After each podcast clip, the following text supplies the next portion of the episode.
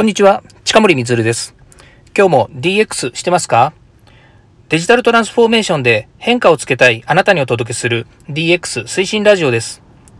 毎日配信していますので、よかったらフォローをお願いします。さて、今日はですね、えー、ゴールデンウィークのですね、2日目になりますが、5月の2日なんですけれども、今日ですね、実はあの、家でですね、ゆっくりしていましたので、えー、テレビを見てたんですね。で、そのテレビのチャンネルの中で、えー、最近すごく料理で有名なですね、島さんという方がいらっしゃいまして、で、この島さんという方のですね、え料理の作り方、こういったものがですね、すごくこう DX だなというふうに思ったので、そのお話をさせていただきます。。なので、今回はですね、番外編という形で、えー、お話しします。プロの料理人、料、ごめんなさい、感じちゃいましたね。プロの料理人に学ぶトランスフォーメーション X という話になります。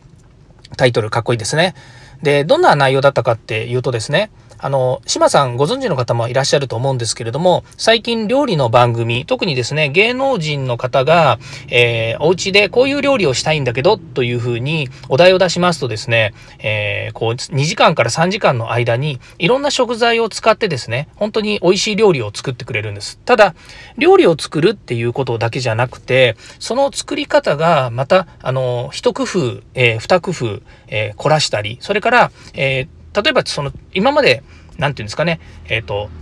料理を作った方っていう、まあ、方はたくさんいらっしゃると思うんですけども、その専門的にですね、学んだ方もたくさんいらっしゃると思うんですが、この、えっ、と、一般の家庭で、こう、料理を作るっていうと、例えば時短とか、それから、なんでしょうね、その、えっ、と、調味料をこう使うっていういろんな工夫があるかと思うんですけれども、その、島さんがやるのはですね、ちょっとそういうところじゃない視点からですね、新しい、こう、えー、考え方というかですね、えっ、と、料理の作り方なんですけれども、あ、そんな風にしちゃうんだとか、え、これでいいんだみたいなですね、そういったものがいろいろ視点としてあってですね、まあ、私は料理得意でもないですし、それから、えー、ちゃんと学んだこともないんですけれども、ただ、あの、妻と一緒にですね、見ていると、あ、こんな風にできるといいなって、あ、これだったら、通常1品っていうふうに考えるものが、えっ、と、2品分、さらに、えっ、と、作る、まあ、勇気がもらえるというか、まあ、そういう気持ちにさせられるとかですね。で、本当に料理として美味しそうだなと思うものに対して、えーこれを作ってみたいとかっていうですね、まあそういう気持ちが生まれるというのを聞いてですね、うん、これは考え方としては、みんなが幸せになる。つまり料理を作る人も幸せになるし美味しい料理が食べられるっていうですね例えば家族の方ですとか友人の方こういったことに通じるんじゃないかなと思って今日はですねあの私勝手にですね、えー、DX を料理に料理で表現するとこんな感じかなというものをちょっと一つですね、テーマにお話ししたいなというふうに思ってます。ただですね、ネタがたくさんあるわけでもありませんし、それがまあ、なんでしょうね、料理の王道かどうかっていうのもわからないので、まあ、ちょっとその話を聞いてください。えっと、その料理の一つがですね、私が見たのが、だし焼き卵なんですね。えっと、だし焼き卵って、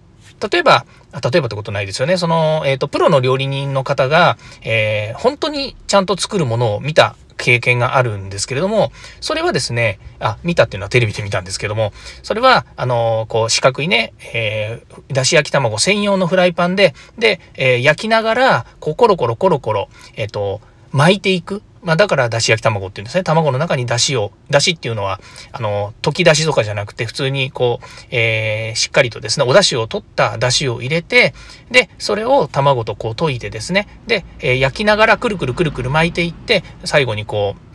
えっ、ー、と、巻いた、えー、な、長っぽそいですね、卵焼きができるっていう、まあそういった仕組みですよね。で、えー大体そのお正月のですね、時に出てくるだし焼き卵。私も大好きで、だし焼き卵は本当に、えー、楽しみにして食べますけれども、それが一般の方はやっぱり、こう、ご家庭で作る場合、そのだし焼き卵がうまく上手に巻けなかったりとか、焼き加減が難しかったりということで、なかなか難しいというふうに言っているんですね。で、えー、島さんはですね、これどういうふうに作ったかっていうと、卵とそのからだしを混ぜておくっていうところは一緒なんですけれども、普通の丸いフライパンですね。で、このフライパンに、えっ、ー、と、そのだし焼き卵の、えー、まあ、原液みたいなものをそのままダーって流し込んで、で、えー、通常ですと、ちょっとずつ焼きながら、くるくる巻きながらですね、また、え油を引いて、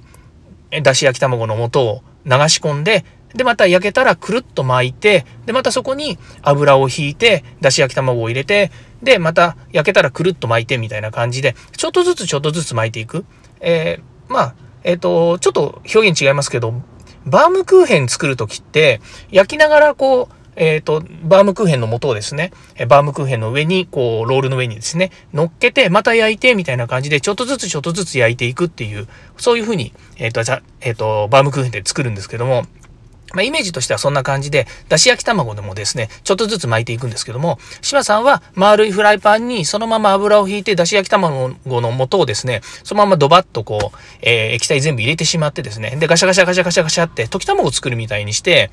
えー、そ、そぼろとかね、卵のあのあれ、あるじゃないですか。その、卵をぐしゃぐしゃぐしゃぐしゃぐしゃってそのままそぼろみたいにしちゃうってやつ。ああいうやり方の、えっ、ー、と、ちょっと固まる手前、えっ、ー、と、半熟の状態のところまで焼いちゃうんですね。で、それをですね、サランラップの上に、そのまま、サランラップ引いてですね、その上に焼いたやつを半熟のまま乗せてしまって、で、その後、えっ、ー、と、サランラップで棒状に巻くんですね。くるりと巻いて、で、両端をキュッキュッて止めて、で、その後、えー、アルミホイルでくるんで15分冷ますんですって。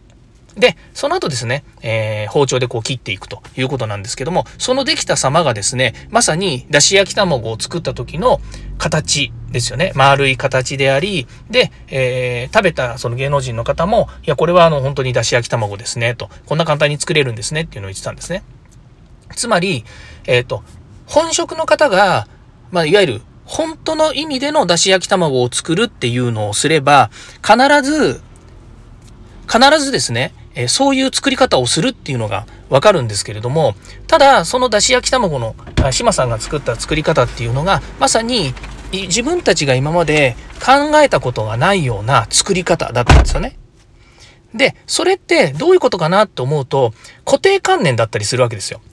つまり仕事の仕方だったりとか、えー、物の作り方だったりとかっていうことの固定観念がもう、えー、そうじゃなければいけない、ねばならないに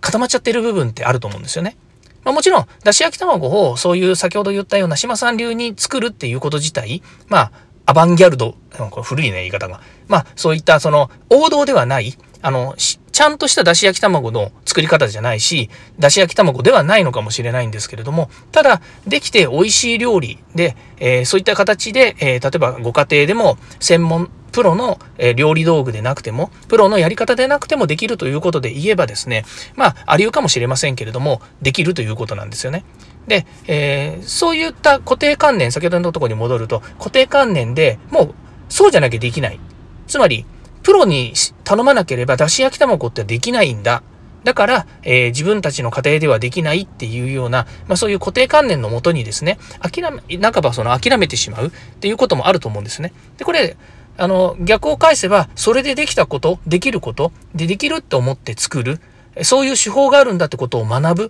こういったもの全部、まあ、DX とかですね、デジタルトランスフォーメーション。まあ、トランスフォーメーションの方ですよね。デジタルを活用してっていう話とはちょっと違うので、その、えっと、視点を変えるとか、やり方を変えるですとか、あそういうとこにつながるんじゃないのかなってすごく感じたんですね。で、それによってみんなが幸せになる。まあ、料理が一品増えることによって、えー、まあ、あの、そういった食べてくれる人が、えっ、ー、と、嬉しくなるとか、美味しくなるとか、さらに幸せになるっていうようなことになるとすればですね、これもまさにですね、えー、まあ、DX でいうトランスフォーメーション、デジタルトランスフォーメーションの中で、えー、まあ、最終的に人を幸せにするっていう源泉になるのかなというふうに感じました。ちょっと話がですね、長くなったり横に逸れちゃったりしましたけれども、そんなふうに今日感じた一日です。まあ、こういったものをですね、えー、今日5月1日のゴールデンウィークあで、えー、休日でですね、えー、見れたっていうのは、また自分自身のですね、視野の広がりというかですね、えまあ、自分自身のネタにもなったということもありますので、良い、え日を過ごせた、良い時間をそれで過ごせたなというふうに思います。まあ、何よりですね、妻と話をしてて、これ美味しそうだねとか、あ、こんな形にしたらいいんだねっていう共有ができたことで、えー、妻がですね、えー、今日また新たなですね、工夫を加えていけるような、そういったネタにもなるのかなと思いますので、これはまた楽しみだなというふうに思っています。はい、ここまで聞いていただきましてありがとうございました。また次回もですね、DX に役立つ話題を提供していきます。よかったらいいねやフォロー、コメントをお願いいたします。近森光でした。ではまた。